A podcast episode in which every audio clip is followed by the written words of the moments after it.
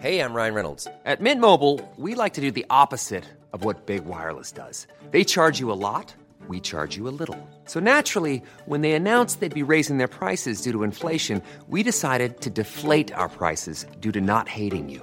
That's right. We're cutting the price of Mint Unlimited from $30 a month to just $15 a month. Give it a try at mintmobile.com slash switch. $45 upfront for three months plus taxes and fees. Promo rate for new customers for limited time. Unlimited more than 40 gigabytes per month. Slows. Full terms at mintmobile.com.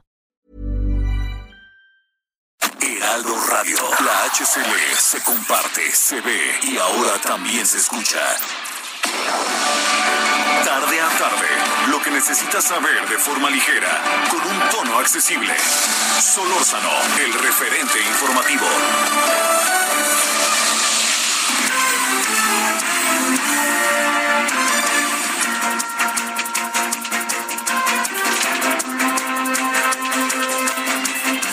Las 5 de la tarde en punto, 5 en punto en el tiempo del centro de la República Mexicana. Qué gusto que nos estén acompañando ya en esta tardecita de viernes. Sí, ya es viernes hoy, 6 de agosto del año 2021. De volada se fue la semana. Eh, el fin de semana apenas estábamos saludando a este mes de agosto y hoy estamos a 6. Sí, hoy 6 de agosto, que por cierto, mire, imagínense, hoy viernes, ¿no? Y además, Día Internacional de la Cerveza cayó en viernes además.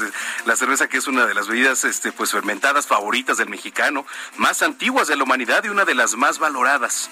Desde el año 2007 se celebra cada primer viernes del mes de agosto el Día Internacional de la Cerveza, que es una tradición que tiene como origen un pequeño bar de Santa Cruz, California, en Estados Unidos. La celebración llamó tanto la atención que actualmente se celebra por todo el mundo, incluyendo 207 ciudades, 50 países y 6 continentes y además va en aumento, ¿eh? Esta celebración con la cerveza, pues como protagonista, puede variar según el lugar del mundo en que nos encontremos. Por ejemplo, Alemania, allá celebran el Día de la Cerveza el 23 de abril, en Estados Unidos el 5 de abril, pero lo que sí es cierto es que se está estandarizando ya a nivel mundial el Día Internacional de la Cerveza el primer viernes del mes de agosto, ¿no? Y bueno, nada más así como un datito, ya lo hemos dicho, la cerveza es una de las bebidas más antiguas de la humanidad y de hecho, los primeros indicios de elaboración de cerveza datan de los eh, sumerios allá en la Baja Mesopotamia por el año 4000 antes de Cristo. La elaboraban a base de cebada y posteriormente en el Imperio Babilónico la elaboración de cerveza se fue perfeccionando. Pues parte de la historia hoy en este Día Internacional de la Cerveza. Si usted va a festejar, hágalo con responsabilidad. Si usted va a beber, va a festejar, que además ahorita hay que ser prudentes porque estamos en pandemia y están durísimos los contagios, hágalo con responsabilidad, no maneje, no maneje si usted ha bebido, porque además le voy a platicar algo y va muy de la mano todo esto con lo que le voy a decir. Ya la Secretaría de Movilidad aquí en la Ciudad de México dio a conocer que las licencias de conducir van a ser canceladas de forma definitiva cuando usted conductor sea sancionado dos veces en un año por manejar bajo los influjos del alcohol o, bueno, pues de alguna otra sustancia. Señaló que esta medida va a aplicar para automovilistas, operadores de transporte y también motociclistas. Más adelante vamos a entrar a detalle con este tema ya con las autoridades de la Ciudad de México para que nos expliquen eh, pues de qué va, en dónde aplica, qué se aplica, etcétera. Pero bueno, mientras tanto los invito a que se pongan en comunicación a través de las redes sociales, arroba Samacona al aire. A nombre del titular de este espacio, Javier Solórzano, le doy la más cordial bienvenida a este espacio de noticias. Usted sintoniza Heraldo Radio, la frecuencia aquí en el Valle de México, el 98.5 de FM, pero hacemos extenso un saludo a todos los que nos escuchan a lo largo y ancho de la República Mexicana y por supuesto más allá. Saludamos también a los que nos ven a través de nuestra página web www.heraldodemexico.com.mx. Aquí saludamos y nos podemos ver completamente en vivo también en esta transmisión. Bueno, sin más, cuando son las 5 de la tarde, ya con tres minutos, vamos con lo más importante generado en las últimas horas. Solórzano, el referente.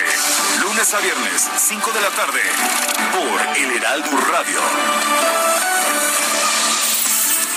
El presidente de la Suprema Corte de Justicia de la Nación, Arturo Saldívar, rechazó la ampliación de su mandato e informó que dejará su cargo el 31 de diciembre del 2022, fecha en la que termina el periodo para el que fue electo. En conferencia de prensa, Saldívar afirmó que mantendrá su decisión independientemente de lo que se resuelva sobre la reforma para la ampliación de mandato. Finalmente mencionó que ayer le informó al presidente Andrés Manuel López Obrador sobre esta decisión, a lo que el mandatario le expresó su apoyo. El presidente de la Suprema Corte de Justicia de la Nación, Arturo Saldívar, aclaró que no posee atribuciones legales para intervenir en los conflictos de este organismo. Sin embargo, mencionó que desde su punto de vista la titularidad de José Luis Vargas ya no es viable. Finalmente, el ministro presidente rechazó tajantemente que la crisis del tribunal refleje las condiciones de todo el Poder Judicial al considerar que se está trabajando para limpiar todo el sistema. El presidente Andrés Manuel López Obrador informó que las clases presenciales serán nombradas como una actividad súper esencial dentro de las medidas del semáforo epidemiológico por COVID-19. El mandatario mencionó que para lograr abrir las escuelas se requiere de la coordinación de los tres niveles de gobierno, pero también de los padres de familia para que estén en buenas condiciones los planteles y tengan los servicios básicos.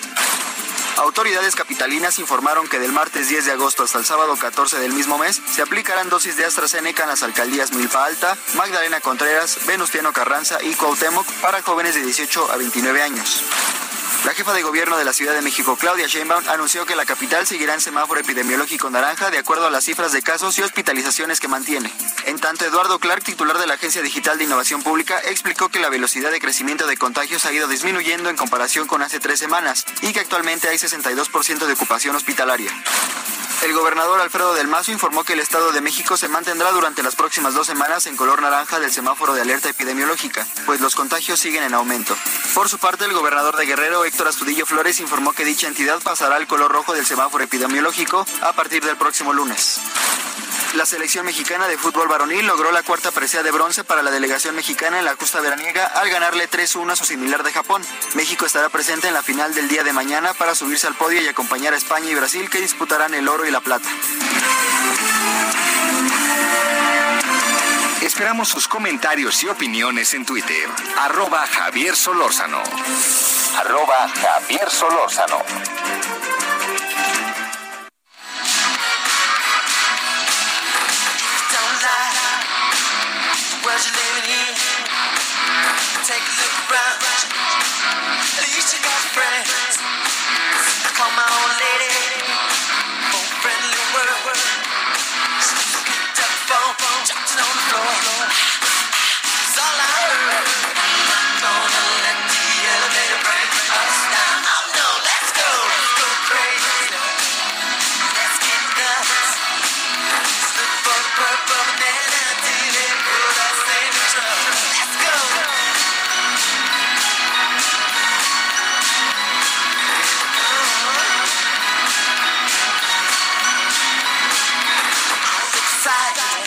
un día como hoy, pero de 1984, se editaba el álbum Purple Rain del músico estadounidense Prince, uno de los más sobresalientes de su carrera. Esta canción que es Let's Go Crazy de Prince. Bueno, a ver, subirle otro poquito nada más.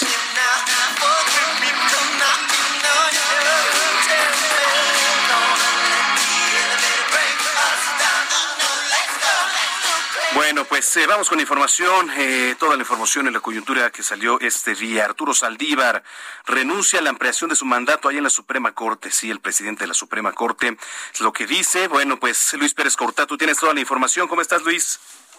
Manuel, muy buen día, muy buen día a los amables escuchas de Heraldo Radio. Pues sí, Arturo Saldívar, ministro presidente de la Suprema Corte de Justicia de la Nación, rechazó la ampliación de mandato por dos años más señaló en un mensaje a medios ahí en el patio de los morales de la Suprema Corte de Justicia de la Nación, pues que quería informar que cumplirá su mandato como presidente de la Suprema Corte de Justicia de la Nación el 31 de diciembre de 2022, cuando termina el periodo para el cual fue electo por sus compañeros y compañeras ministros. Afirmó que él no está por cargos, puestos y privilegios, él está en la Suprema Corte por los valores, por principios y por convicciones. El periodo del ministro, el presidente de la Suprema Corte de Justicia de la Nación, Manuel estimado Radio Escucha, es por cuatro años sin ampliación del mandato. Acerca de la crisis que se vive en el Tribunal Electoral del Poder Judicial de la Federación, dijo que no tiene ni voto ni veto, pero opinó que la permanencia en la presidencia del Tribunal del magistrado José Luis Vargas ya no es viable, que no hay condiciones para que él siga en el cargo, que él dice que se sigue ostentando y me parece que con el realismo y responsabilidad debería dar un paso al lado y permitir que se retome el canal de la institucionalidad por el tribunal y que la mayoría decida quién debe de ser el presidente o la presidenta del tribunal.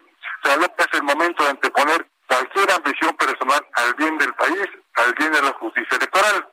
La reunión que sostuvo este jueves con la magistrada y magistrados del tribunal, Arturo Saldívar señaló que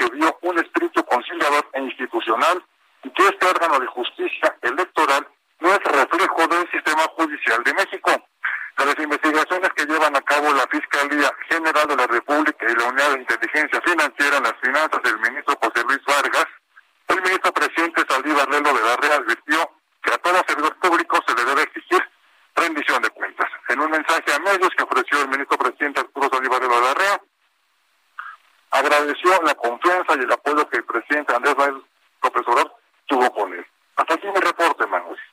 Bueno, pues ahí está la información. Eh, vamos a ver ahora en voz de, analistas cómo se toma todo esto, ¿no? Ya dijo que es eh, inviable, pero seguramente también tiene trasfondos políticos todo esto. Entonces, vamos a estar muy pendientes. Mientras tanto, te agradezco la información, Luis Pérez. Saludos, Manuel. Saludos al público de Heraldo Radio. Muchas gracias, Luis Pérez Cortaz. Pues ahí tiene la información. Vamos a otros temas aquí locales. La capital sigue en semáforo color naranja. Eh, dice la jefa de gobierno, bueno, esto lo informó durante su conferencia mañanera, que los indicadores muestran una estabilización o incluso reducciones por hospitalización. Carlos Navarro, ¿cómo estás? Qué gusto saludarte. Buenas tardes.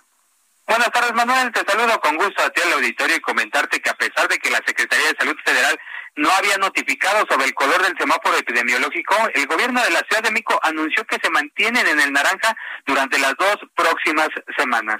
La jefa de gobierno, Claudia Sheinbaum, informó que de acuerdo a sus cálculos siguen en esta fase y en este caso no hay cambios en las actividades económicas. De acuerdo con una revisión de los indicadores por parte del director de gobierno digital de la DIP, Eduardo Clark, señaló que hay una cierta estabilización e incluso disminución en algunos casos, como es el tema de la positividad, incluso en el tema de hospitalizaciones, también ya hay una reducción en la velocidad, aunque siguen creciendo estos. También comentarte, Manuel, que en ese sentido el gobierno capitalino se prepara en coordinación con la Autoridad Educativa Federal de la Ciudad de México para el regreso a clases el próximo 30 de agosto. Es por ello que se afinan protocolos y se trabajan con las comunidades escolares para llevar a buen puerto este retorno a las aulas. Recordemos que en la Ciudad de México hay 4.002 escuelas de educación básica con una plantilla de más de 1.5 millones de estudiantes. Comentarte por último que la próxima semana, como parte de la fase 24 del Plan Nacional de Vacunación contra COVID en la capital del país, se va a aplicar la segunda dosis para personas de 40 a 49 años de edad de Xochimilco y Álvaro Obregón mientras que los jóvenes de 18 a 29 van a recibir la primera dosis en Milpalta, Magdalena Contreras, Venustiano Carranza y Cuauhtémoc. Se estima que en esta semana se aplican 416.995 vacunas de AstraZeneca, para ser precisos, entre el martes 10 y sábado 14 de agosto. En la capital del país ya suman 8.7 eh, millones de dosis de la vacuna contra COVID, lo que ya se traduce que al menos el 83% de los adultos mayores, eh, de los adultos en la Ciudad de México mayores de 18 años ya han recibido una dosis de la vacuna. Así es, así el panorama aquí en la Ciudad de México, Manuel. Bueno, pues ahí está la información. Te agradezco mucho, Carlos, y buen fin de semana.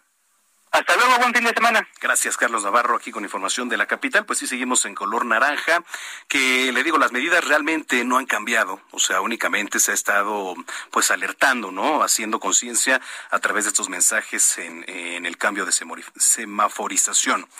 Bien, eh, lo que le platicaba en un principio es que ya se van a cancelar las licencias a conductores ebrios en la Ciudad de México. Pero ¿cómo va a funcionar esta sanción? En la línea telefónica Fernanda Rivera, ella es directora general de Seguridad Vial de la Secretaría de Movilidad. Fernanda, qué gusto saludarte. Muy buenas tardes. Hola, ¿qué tal Manuel? Muchas gracias por el espacio. Buenas tardes. Al contrario, la verdad es que es importante, es un tema este, que el auditorio, que los que nos vienen escuchando, eh, tienen que saber, ¿no? Anuncia movilidad que las licencias serán canceladas de forma definitiva, pero ¿cuándo va a aplicar esto, Fernanda? Platícanos un poco. Justamente el pasado 4 de agosto se presentaron reformas a dos instrumentos, al Código Penal y a la Ley de Movilidad. ¿Cuál es nuestro objetivo? Fortalecer la seguridad vial de la Ciudad de México, evitando conductas de riesgo. Por ejemplo, manejar exceso de velocidad, manejar alcoholizado o manejar distraídos manipulando el celular. Para nosotros consideramos que esto puede provocar accidentes que pueden terminar en lamentables fallecimientos o en lesiones graves, ¿no? La idea es mejorar la seguridad de todas las personas que circulamos en la ciudad. Es por eso que estas reformas consideran estas sanciones para este tipo de conductas. La primera que tú mencionas es conducir alcoholizado. Lo que estamos incluyendo ahora es un fortalecimiento a la ley que ya estaba en el reglamento, y de esta forma lo que estamos haciendo es fortalecer que en caso de que una persona sea detenida con grados de alcohol en la sangre al momento de que se hace la prueba, la licencia se pueda suspender hasta bloquear y retirar. Eso es muy importante porque es una responsabilidad para todas las personas que nos escuchan conducir un vehículo. El segundo, que es a través del Código Penal, es fortalecer los agravantes, es decir, las condiciones que provocan accidentes fatales o con lesiones graves. Por ejemplo, conducir mm, violando el reglamento de tránsito en los límites de velocidad es una conducta de mucho riesgo para todas las personas alrededor del auto y del mismo conductor. Justamente manejar manipulando el celular o invadir la infraestructura ciclista. Ya el Código Penal considera también el alcohol y darse a la fuga. Entonces, de esta manera lo que queremos es, una vez que ocurran estos lamentables hechos, que las personas sepan que va a haber un acceso a la justicia expedito para la víctima y para sus familiares y que las personas que incumplan estas normatividades obviamente van a tener una sanción vinculada. Eso es muy importante, Fernanda. Entonces, a ver, digamos, eh, eh, si alguien detiene el, alcoholímetro, le hacen la parada, lo, lo, ajustan con este famoso popote en donde se le sopla, eh, viene alcoholizado, ¿qué, ¿qué, procede? ¿Se le cancela la licencia no, o tiene que, que ser dos veces en un año, forzosamente? Justamente es en un mismo año, si eres detectado dos veces con alcohol en la sangre, es cuando se te bloquea la licencia. El tema, entendemos que queremos dar toda la información disponible, que la gente evite conducir alcoholizado, pero también que sepa que es esta nueva sanción vinculada a la conducción, que es justamente una conducta de riesgo. Sí, porque la verdad es que los programas se miden por el por el éxito por el éxito que tienen, ¿no? Por las cifras y la verdad es que pues ya más de 17 que lleve el alcoholímetro o este programa conduce sin alcohol más de 17 años, ¿no? Aproximadamente. Este... Así es, el programa ha sido muy exitoso además. Sí, sí, la verdad es que hay que reconocer que ha sido muy exitoso las cifras en cuanto a accidentes viales han disminuido, etcétera. La gente me parece que ha creado más conciencia ya al momento de, estar bebiendo y de, y de manejar. Ahora, además, con todas estas aplicaciones de, taxis, pues es otra la forma de ver, ¿no? Pero además va a haber otros motivos, ¿no? También de cancelación. Hay que, hay que darlo a conocer como tú bien apuntabas, Fernanda. Por ahí, este, el tema de la negligencia y, todo esto tiene que ver eh, el transporte público también, cómo se le va a sancionar, etcétera. Exacto, incorporamos también el fortalecimiento al transporte concesionado porque queremos profesionalizar y mejorar las condiciones del transporte en la Ciudad de México. Por eso ahora, en caso de que se vean involucrados en un hecho de tránsito con lesiones o con fallecimientos, son eh, acreedores al retiro de la concesión y de la licencia, obviamente con base en las investigaciones judiciales, pero esto es clave porque necesitamos fortalecer todos los frentes. Lo más importante para quienes nos escuchan es evitar que esto suceda, ¿no? No queremos que hayan hechos de tránsito en la Ciudad de México, queremos salvar vidas. Pero una vez que ocurran, también debemos de ser consecuentes a que la responsabilidad que tenemos al conducir excediendo límites de velocidad, distraídos o alcoholizados, debe de tener una consecuencia, ¿no? Claro, Fernanda. Oye, y además, por último, ¿se pensaría en algún momento también regular a los ciclistas? Y te voy a platicar por qué. Porque evidentemente, y no me van a dejar mentir los que nos vienen escuchando a través de su automóvil, eh, si bien hay ciclistas que respetan ¿no? la ciclovía, el ir por donde deben de ir, eh, hay muchos que van en carriles donde no deben de ir, sobre todo también repartidores muy imprudentes que se pasan los saltos, que han llegado a atropellar gente, que digo, evidentemente no es lo mismo que, que un automóvil, pero que esas imprudencias pueden llegar a causar un accidente más fuerte y luego los que salimos pagando somos los automovilistas. ¿Se ha pensado en regular a los ciclistas? Hoy el reglamento de tránsito en su capítulo tercero considera las reglas y derechos y obligaciones que tenemos como ciclistas. Si bien tenemos eh, derechos como ocupar un carril completo, que nos rebasen con sana distancia, también debemos de respetar el sentido de circulación, las banquetas, pero lo más importante y a lo que le apelamos desde el gobierno de la ciudad es a la convivencia vial. Recordar que todas y todos estamos conviviendo en la vía pública claramente con vulnerabilidades distintas, ¿no? La vulnerabilidad de un peatón, un ciclista, un motociclista, no es igual que alguien que tiene un vehículo, pero lo que queremos es salvar vidas. Entonces ahí invitar a todas las personas que nos escuchan, de nueva cuenta, a respetar el reglamento de tránsito, a ser empáticos con otros vehículos y también respetar derechos de las personas que usamos la bici todos los días, cederle el paso al peatón. Y si le apelamos a esta convivencia vial, estoy segura que mejorará. Claro que sí. Bueno, pues eh, yo te agradezco mucho, Fernanda Rivera, que, que hayas platicado con nosotros esta tarde. Importantísimo. Gracias a ti, Manuel, y gracias por el espacio para mejorar la seguridad vial de la Ciudad de México. Gracias, es Fernanda Rivera, director general de Seguridad Vial de la CEMOVI. Continuamos aquí en Heraldo Radio. Solórzano, el referente informativo.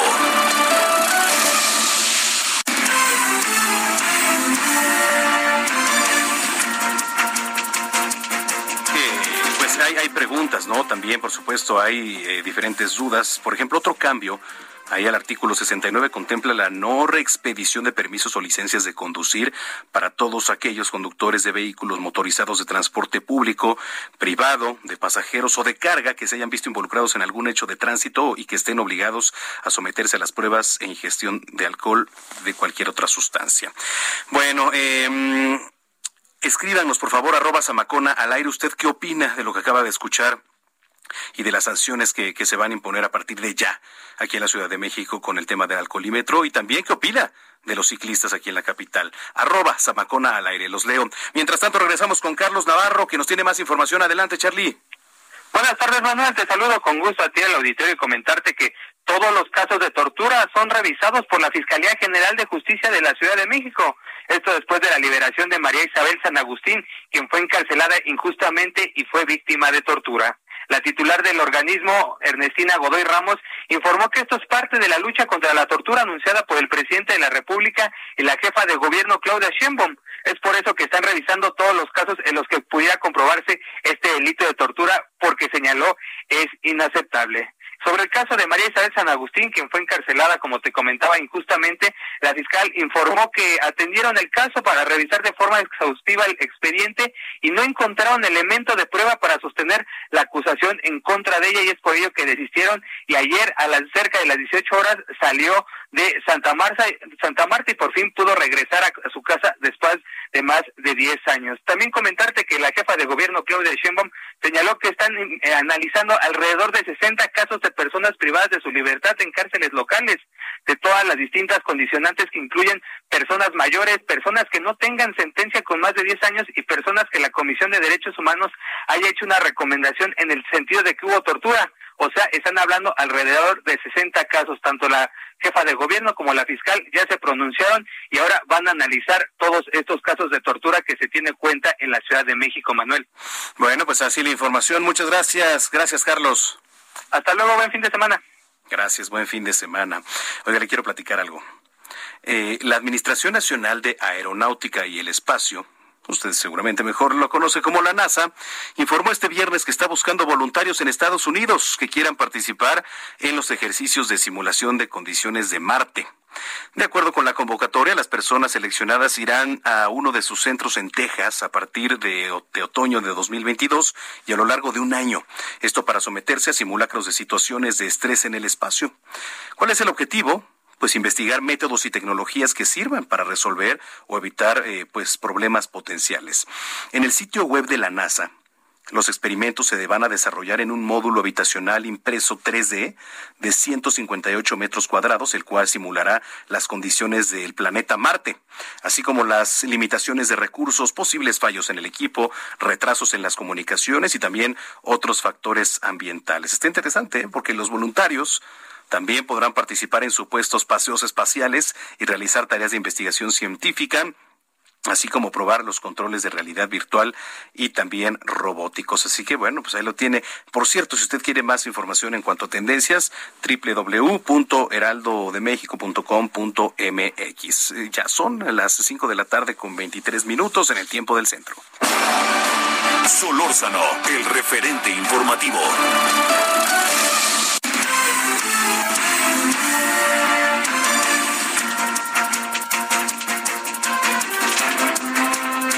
Salazar, adelante, ¿qué nos tienes? Muy buenas tardes. Buenas tardes, Manuel, amigos, amigos de de México. Así dice esta mañana en Los Cabos el presidente Andrés Manuel López Obrador reconoció que Baja California Sur es uno de los estados con mejores resultados en materia de seguridad, ya que logró contener el delito de homicidio doloso. Y es que, de acuerdo con cifras oficiales, este delito llegó a reducirse hasta en un 95%. Y es que Baja California Sur tenía tuvo una grave crisis de seguridad del 2014 al 2017, sin embargo, ya se ha logrado contener para mantener las actividades económicas, principalmente la turística. Esto fue reconocido por el presidente Andrés Manuel López Obrador y felicitó al gobernador Carlos Mendoza Davis por estas acciones que ha tenido y también a la población que han contribuido, ya que han permitido que esto mantenga ese destino turístico con actividades económicas.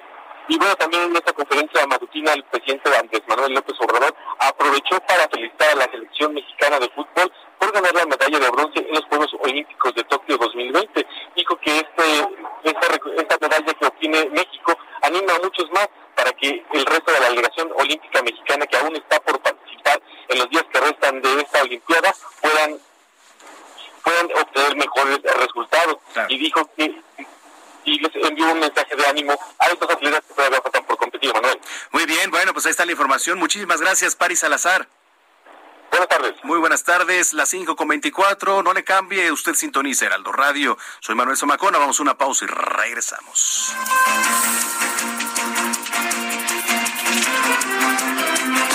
El referente informativo regresa luego de una pausa.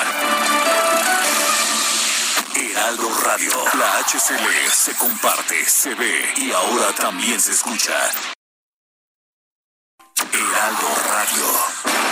Estamos de regreso con el referente informativo. Solórzano, el referente informativo. Jalisco y Guerrero regresan a semáforo epidemiológico color rojo, confirman sus respectivos gobernadores. La próxima semana, cuatro alcaldías más en la Ciudad de México aplicarán vacuna contra COVID-19 a jóvenes de 18 a 29 años. Autoridades capitalinas confirman que la Ciudad de México se mantendrá en semáforo naranja. La Fiscalía General de Justicia de la Ciudad de México revisa casos de tortura tras liberación de María Isabel. Escuelas de Estados Unidos regresan a clases en medio de alerta por variante Delta. Naciones Unidas pide agudizar acciones por el calentamiento global. España envía 650.000 vacunas AstraZeneca anti-COVID a países de América. La Organización Mundial de la Salud exhorta a productores de vacunas anti-COVID a mantener precios bajos. Analistas estiman inflación de hasta 6.3% para este año. Esperamos sus comentarios y opiniones en Twitter. Arroba Javier Solórzano. Arroba Javier Solórzano.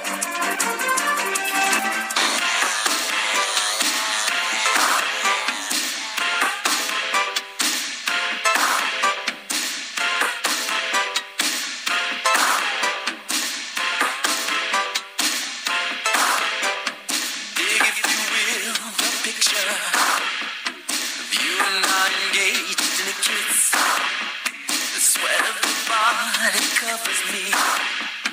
Can you, my darling? Can you picture the dream?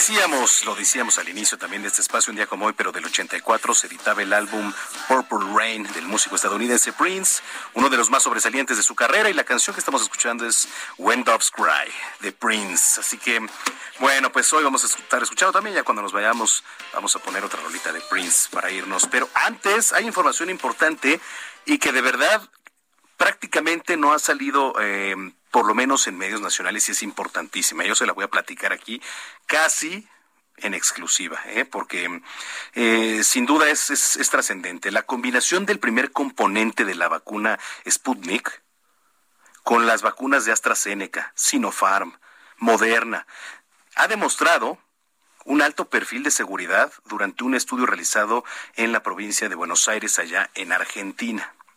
Imagínese usted, lo que significa. En la línea telefónica, el doctor Manuel Avariega, colaborador de Heraldo Media Group, y a quien agradezco mucho, como siempre, eh, que nos tome la llamada. Doctor Tocayo, ¿cómo estás? Tocayo, ¿cómo te va? Muy buena tarde y excelente viernes para todo el auditorio y para ti también. Muchísimas gracias. Oye, pues estábamos este, poniendo en contexto algo que podría resultar importantísimo en el avance tecnológico y ahora sobre todo en este contexto en el que estamos. Es una gran noticia, como bien lo adelantaste el día de ayer justamente se publicó una exclusiva. En la página oficial de la vacuna de Sputnik han mencionado la posibilidad de combinación de la vacuna Sputnik con la vacuna de AstraZeneca o Sputnik con Sinopharm o Sputnik con Moderna. No han publicado un porcentaje específico de eficacia, pero ya la página oficial propia de la vacuna pues hace y muy pronto seguramente vamos a tener ya un estudio clínico que nos pueda ya reportar porcentajes específicos. Oye, ¿y qué significa todo esto? ¿Significa que podría haber este más vacunas en, en un menor tiempo? ¿O qué, qué significaría? ¿Que, ¿Que habría una mayor eficacia de la vacuna? ¿Cómo, cómo lo ves tú? Pues yo creo que lo leemos, Tocayo, si tú también estás de acuerdo y el auditorio también, pues por ejemplo en nuestro país, México, pues que se ha aplicado vacuna de AstraZeneca, que se ha aplicado vacuna de Sinopharm, que se ha aplicado la propia vacuna Sputnik, pues esta posibilidad de combinación. Hoy hay muchas dudas de todos nuestros radioescuchas referente pues a esta posible combinación de vacunas. ¿Qué pasa si me pongo una y combino con otra? Hoy todavía no tenemos esos estudios, pero ya la propia eh, pues empresa que genera, que produce esta vacuna de Sputnik, pues ya está dando esta posibilidad de combinaciones, así que muy pronto vamos a tener información. Y también, como lo comentaste, el Ministerio de Salud en Argentina, pues también abre esta puerta, ya el propio ministerio ha confirmado que la población en Argentina puede empezar a mezclar estas vacunas, entonces pues eso refuerza un poco más pues toda esta información que se está generando. Oye, eh, platicábamos, ¿no? El día de ayer y decíamos, ¿por qué eh, la vacuna de AstraZeneca hace reacción por lo menos en un 90% mucho más en, en, las personas, ¿no? Porque a lo mejor Sputnik me comentabas que sería un 70%, ¿no? ¿Por qué, por qué hace más AstraZeneca reacción? Bueno, es la plataforma vacunal que se tiene para el desarrollo de la vacuna. Está hecha con una plataforma pues que obviamente genera una mayor reacción inmunogénica, pero pues eh, vamos, los eventos adversos, como siempre lo hemos dicho, son eventos adversos leves, son eventos adversos que pueden ser manejados con tratamiento sintomático y que son temporales, duran entre dos o tres días, desaparecen, no tienen ningún riesgo para nuestra vida, no generan ninguna complicación y pues bueno, lo importante, como tú muchas veces también lo has comentado, es que permiten tener seguridad para todos nosotros y no tener enfermedades o la complicación grave de la COVID, que pues es la neumonía eh, grave, ¿no? ¿Qué pasa si, si, este, si combinas una vacuna con la otra? ¿Podría haber riesgo de algo? Pues técnicamente no hay ninguna contraindicación, técnicamente no hay ninguna condición de riesgo. Como no hay estudios clínicos, pues no sabemos exactamente qué tantos eventos adversos, insisto, leves podrían llegar a presentarse, pero bueno, pues técnicamente no hay ninguna condición de contraindicación para poder hacer estas combinaciones. Ah, eso es importante. Y este, ya por último, entonces eh, decían, eh, la AstraZeneca es mejor que la Pfizer, la Johnson Johnson es mejor que la Sputnik. La verdad es que me parece, y lo platicábamos también el día de ayer, todas son, son buenas, ¿no? O sea, en mayor eficacia, o, o cómo lo ves tú? Sí, clínica y científicamente todas son buenas. El objetivo final de todas las vacunas pues es proteger contra la enfermedad grave, proteger contra las complicaciones y todas tienen un perfil prácticamente, si no del 100%, cercano al 100% para la enfermedad grave. Entonces, pues eso es lo que buscamos. Si nos da COVID, que nos dé de manera leve, que nos dé pues de una manera asintomática, con síntomas muy, muy, muy, eh, pues bajitos, muy sencillos, muy limitados y pues que no tengamos este riesgo de complicarnos de manera grave o fatal, que eso es lo que queremos evitar todos. Sí, por supuesto. Bueno, pues eh, nos escuchamos el próximo domingo en Zona de Noticias, doctor Manuel Lavariega, y mientras tanto, ¿dónde te seguimos en redes sociales? Claro que sí, Tocayo, nos escuchamos el domingo y pueden encontrarme en redes sociales como DR, como doctor abreviado DR Lavariega Sarachaga, ahí hay toda la información al respecto. Muy bien, un abrazo y hasta entonces. Un abrazo y saludos a todo el auditorio. Excelente tarde. Es el doctor Manuel Lavariega, que además, eh, pues recientemente recibió un premio en Las Vegas como uno de los 100 líderes de la salud a nivel mundial. Entonces, muchísimas gracias. Cuando son las 7, las siete, ya iba a decir las 7, otra vez, que ayer, las 5 de la tarde, 38 minutos, déjeme le platico algo. En redes sociales, ahorita que estamos hablando de eso, en redes sociales, se ha hecho viral un video en el que una mujer tira a la basura las cenizas de su esposo. Las imágenes causaron pues indignación entre algunos usuarios, sin embargo otros entienden la situación, porque la señora explica en la grabación que su pareja siempre la golpeaba. Marsha Winder, que es una mujer que vive allá en Oklahoma, en Estados Unidos, se está viralizando debido a que mm, pues hizo una grabación en la que muestra las cenizas de su esposo Donald D. Windler, mejor conocido como Don Widner, y decide darle el último adiós de una forma muy particular, pues de darle una digna despedida, los tira al bote de la basura, a los desperdicios. Bueno, paz interior amigos, ahora sé que no vas a entender por qué estoy haciendo esto, dijo Marshall al empezar el video, el cual grabó en 2017 y que actualmente está eh, pues rondando las redes sociales. Ahora sí son las 5 de la tarde con 40 minutos ya prácticamente. Solórzano, el referente informativo.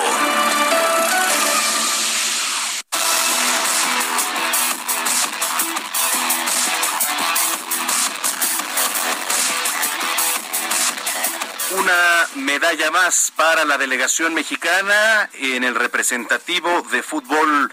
Roberto San Germán, qué gusto saludarte a estas horas de la tarde. ¿Qué pasó, mi querido Manuel? Muy buenas tardes y buenas tardes a toda la gente que nos sintoniza. Pues sí, como bien dices, otra medalla de bronce. Ya sabes que somos la raza de bronce, años también me todo de esta cuestión. La cuarta medalla de la delegación mexicana se quedaron muy cortos a lo que esperaban creo que regresando de los Juegos hay que hacer una evaluación exhaustiva de lo que está haciendo la CONADE y las federaciones de los diferentes deportes. Y ya luego el Comité Olímpico Mexicano, porque no es posible que siendo un país de tantos habitantes tenga estos resultados paupérrimos, muchos cuartos lugares. Podemos decir que todo el mundo tuvo las mismas eh, posibilidades por la cuestión de la pandemia nadie podía entrenar, o sea, tampoco hay muchos pretextos, lo que sí podemos saber es que, pues si no hay dinero y no vas a dar dinero al deporte, pues la verdad es que no podemos esperar mucho, ya lo vimos, ¿no? En estos, en estos juegos que terminan el domingo, pues hay que apostarle, pero le tienes que apostar bien, compadre, no nada más es saber a qué deportes. El deporte que más dinero ha recibido en este sexenio fue el fiasco más grande de estos juegos y que fue el béisbol. Pero hablemos del fútbol, que no tiene nada que ver, aguas, ¿eh? La CONADE no tiene nada que ver con esta medalla, ¿eh? Que no se la cuelgan a la, a Gabriela Guevara, porque esta medalla es de la Federación Mexicana de Fútbol. Sí. Así de, sencillo, ¿eh? No es nada de la CONADE, porque no vayan a decir, es que no, a ver, ustedes no hicieron nada. No hubo ni partidos de preparación, no hubo nada de la CONADE para estos chavos. Bien por Jimmy Lozano, que puede ser su último partido con la selección, se podrá despedir porque tiene ofrecimientos de la selección japonesa, de la mayor, imagínate lo que vieron este hombre, y podría quedarse en tierras niponas para ser entrenador de la selección mayor. Gana México 3 a 1 con autoridad, partidazo de Córdoba y de Alexis. Alexis Vega también este jugador de China y el de América. Johan Vázquez que delantero. Ya tenemos lo bueno para el Tata Martínez que ya se dio cuenta que ya tiene defensa central, ¿eh? Tanto lo que es Johan Vázquez como lo que es el buen Montes, este jugador que era de Rayados, curiosamente, fíjate, Johan Vázquez, que también era de Rayados, y Montes eran pareja en las infantiles y en algunos eh, de espacios de juveniles de Monterrey. A Johan se lo venden a Pumas, se hace titular, y ahí van los dos. Gran partido también de Johan Vázquez, uno de los mejores jugadores de la selección. Memo Ochoa también estuvo en plan grande, algunas buenas atajadas, porque hay que decir que los nipones estuvieron llegando. Ellos tuvieron el gol, 3 a 1 y pues México logra el bronce, recordando que Japón les ganó en lo que fue eh, eh, el torneo que se hace de grupos, le ganó Japón 2 a 1 a México y los hizo ver mal, ¿eh? En el primer tiempo jugó bastante mal México, pero ya después, en esta oportunidad que tiene México, lo hace bien, se despide con una medalla de bronce, la segunda mejor participación en la historia del fútbol, recordando lo que se hizo en Londres con el campeonato, con el título y con la medalla de oro, que se le gana a Brasil 2 a 0, cuando Oribe Peralta todo el mundo le decía el hermoso y toda esa cuestión. Y ahora México tiene una selección muy interesante con jóvenes que pueden mezclar con la experiencia del Tata Martino y creo que podemos tener algo. No me quiero aventurar y te lo dije la semana pasada. Van a perder la Copa ahora y no me creías. Y te dije, van a perder. La terminaron perdiendo. Y fue de la misma forma, un centro, remate de cabeza, adiós, no pueden controlar esas cosas. Entonces, pues a ver qué hace, también el Jimmy Lozano nos puso la vara muy alta y creo que Jimmy Lozano debería tener una oportunidad o dejarle esta selección, ¿eh? No sé, señores, hay que un relevo del Tata Martino y no soy representante y no soy nada, ¿eh? Pero sí estoy viendo que estos cuates lo merece. Jugó bien, la selección se ve bien por momentos y creo que tiene buenos hombres, muy interesantes estos sub-23, con los tres refuerzos, Romo, Henry Martin, que también dio un gran torneo, pareciera que no. Muchas veces no entendemos qué es lo que le pide el entrenador a un 9. Y muchas veces lo que hace el entrenador dice, tú tienes que retener la pelota de espaldas para que mis jugadores más rápidos, como fueran Antuna, Vega, Córdoba, puedan llegar de atrás y tengamos una oportunidad más, se puedan sumar más. Retira el balón, que te peguen a ti, cansan los defensas, están los chocando. Esa era la posición que tenía, o ese era el juego que tenía que hacer Henry Martín. Lo llevó a cabalidad, ¿sí? Porque de repente todo el mundo es que el delantero tiene que meter los goles. Señores, no nos equivoquemos. Hay veces que el delantero tiene que hacer ese desgaste para los que vienen atrás, metan los goles. Si no recuerdan el Mundial donde Francia es campeona con Giroud, ¿cuántos goles metió Giroud para que Mbappé y Griezmann hicieran campeón a Francia? No metió goles, Giroud, era el 9, y fue la posición que lo pusieron, y fueron campeones del mundo por el desgaste de ciertos jugadores. No nos confundamos, porque de repente es que el delantero tuvo que haber metido. No, señores, hay otras funciones que tienen que hacer, y si las hacen bien, caen los goles. Y lo vimos, lo vimos con Henry Martin. Yo creo que un, la da una palomita a todos los jugadores de la sub-23. Romo también está a un nivel espectacular. Yo creo que Orbelín y Romo deben irse a Europa pronto. Esta selección te podría decir, yo creo que está Alexis Vega, Córdoba, Romo, en una de esas Johan Vázquez y Montes. Señores, tenemos material para exportar. Ojo, tampoco vamos a decir que van a ser los próximos eh, non plus ultra del fútbol internacional, ¿eh? No, para nada. Pero sí tienen calidad, señores, para poder hacer algo más que en el fútbol mexicano. Ahí están. Ojalá el Tata Martínez los tome en cuenta para lo que es la eliminatoria y para Qatar 2022. Eso es con la medalla, que ya se, se cumplió. México iba por ella, querían la de oro, desgraciadamente en penales no pudieron contra el equipo de Brasil, pero bueno, es el segundo mejor resultado que hemos tenido, ¿no? Ya podemos hablar también de del pollo, ¿no? Hablaban mucho, habló mucho Iván García de que a Paola Espinosa su lugar va a ser el ridículo, señores. Este hombre sí va a ser el ridículo, quedó en el lugar 24 de 29. ¿Quién? ¿El pollo? El, el pollo, el esposo de, de Paola Espinosa. Paola Espinosa. Ah, de veras, Después- sí. Después de estar quejándose y, dije- y- y diciendo que le quitaron el lugar a su señora, señores, quedó en el lugar 24. O sea, tenemos clavados con calificaciones de 2.5 y 3. Ustedes dirán, nada más el primer lugar, el chino, le sacó más de 200 puntos. Ah, o sea, hermano, nos hubieran retado nosotros y ganamos. No, no. De, de panza. Todo el agua de la verga, Robert, no manches. No, no, pero, brother, si se supone que estás practicando, Bueno, sí, sí, sí.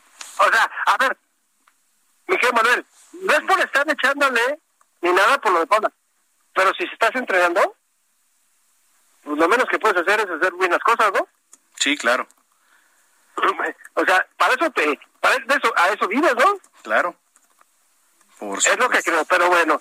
Y también, pues, Ruth, nuestra representante en lo que fue eh, la cuestión de la gimnasia rítmica, pues emocionó a la gente, sobre todo en México, porque pues ya ves que puso en su coreografía la canción del triste de José José, y fue su rutina con ella. Algunos han de haber recordado, así como el querido productor de ese programa del triste, y haber querido sacar el Bacardí, ¿eh? Ah, sí. Bueno, hoy una cerveza, porque hoy es Día Internacional de la Cerveza. Hoy sí. Exacto. Saludos a quiero Román. ¿no?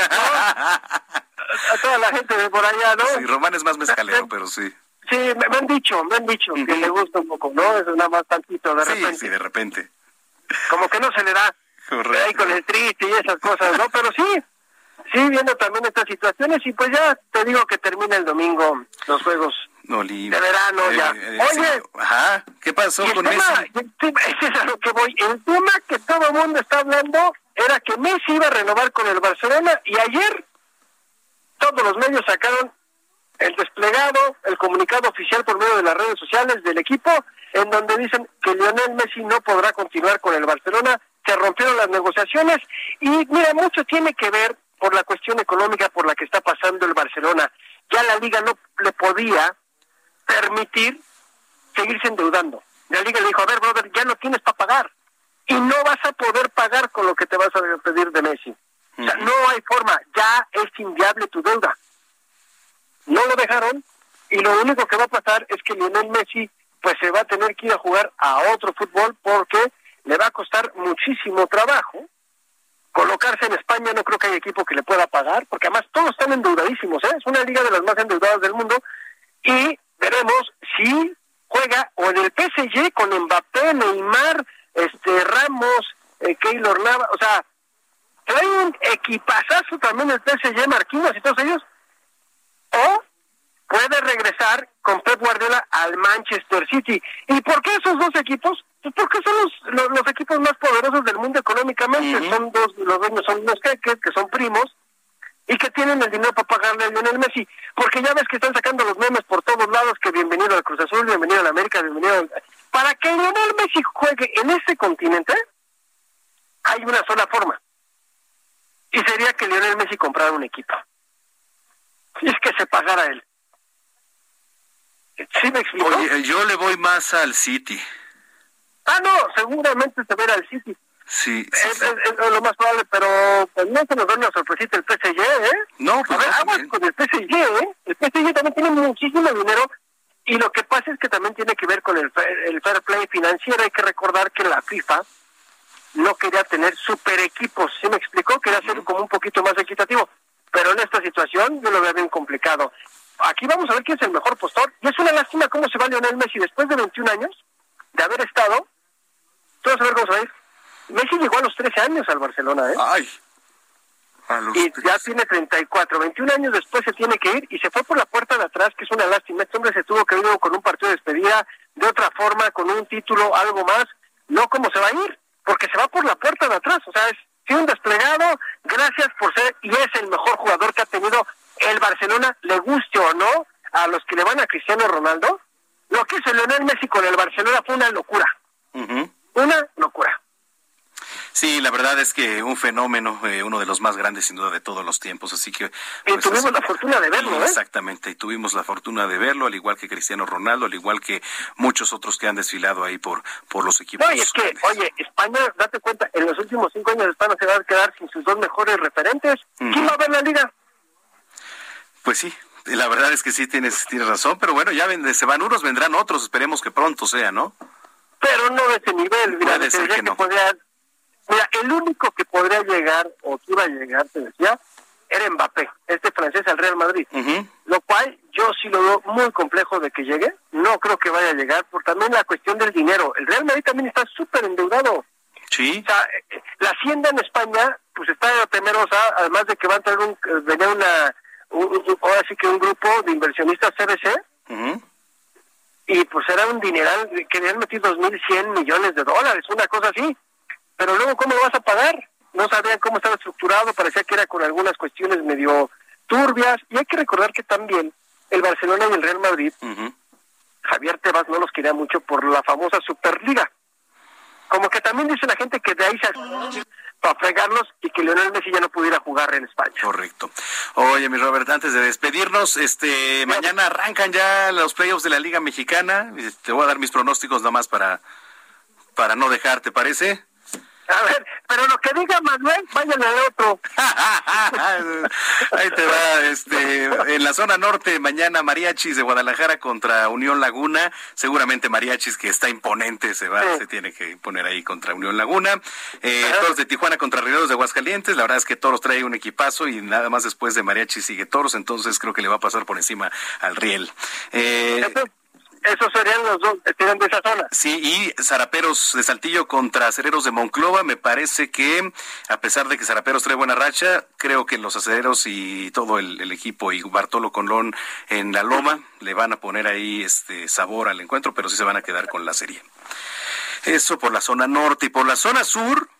Y ¿qué te voy a decir? La verdad es que ayer Ayer estuvo cardíaco, un juego de ocho horas, casi ah, mencionado. Robert, se fueron a 14 entradas el Águila de Veracruz contra los Tigres. Gana el Águila de Veracruz, barren en la serie a los Tigres, que la verdad es que andan pues tambaleando. Y eso hace que el día de mañana aquí en el Estadio Alfredo Harp se lleve a cabo el clásico de clásicos, la guerra civil, Tigres Diablos, en punto de las cuatro de la tarde. Entonces, eh, pues evidentemente voy con mis Tigres, ¿verdad? Aunque pues el favorito es Diablos, sin duda alguna. Eh, ya nada más rápido, Pericos contra Olmecas. Creo que Olmecas de Tabasco con la buena racha que trae le puede pegar a Pericos. Y finalmente el Águila de Veracruz contra Leones de Yucatán. Voy Leones. A ver qué tal se pone. Híjole, yo por lo que me dices, sin ser un especialista en el béisbol de la Liga Mexicana, veo más fuerte a la zona norte. Ah, sí, sí, sí, sí, para llevarse el campeonato sin duda, yo también. Sí, creo que va a ser o mariachis o los de Tijuana. No veo quién pare a mariachis, la verdad, pero así, así están las cosas, mi estimado Robert. Oye, pues ya estaremos platicando este fin de semana en Zona de Noticias, ¿no? Claro que sí, mi querido Manuel. Que pases buen, ahora sí que buen viernes. Y ya nos estamos escuchando el domingo, ah, amigo. Perfecto, gracias, un abrazo. Abrazo a todos, saludos. Gracias. Bueno, pues con esto nos vamos. Muchísimas gracias por habernos acompañado en este espacio. A nombre de titular Javier Solórzano, yo soy Manuel Zamacona. Los espero mañana en punto de las 2 de la tarde en Zona de Noticias. Y recuerden escribirnos arroba Zamacona al aire y visitar la página www.heraldodemexico.com Punto MX. Nos vemos por acá el día de mañana. Si va a celebrar el Día Internacional de la Cerveza, hágalo con responsabilidad. Que pase un excelente viernes. Y hasta entonces.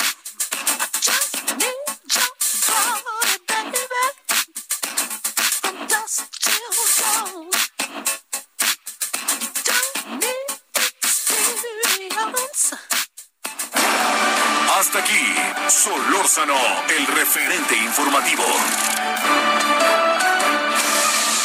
Heraldo Radio, la H que sí suena y ahora también se escucha. The secret to summer ready skin is here. Osea's number one best selling Andaria algae body oil, clinically proven to instantly improve skin elasticity and transform dry skin to silky, soft, and unbelievably glowing. Its signature scent of freshly squeezed grapefruit, cypress, and mango mandarin transports you to sun kissed summer days. Get healthy, glowing skin for summer with clean vegan skincare from Osea. Get 10% off your first order site wide with code GLOW at OseaMalibu.com.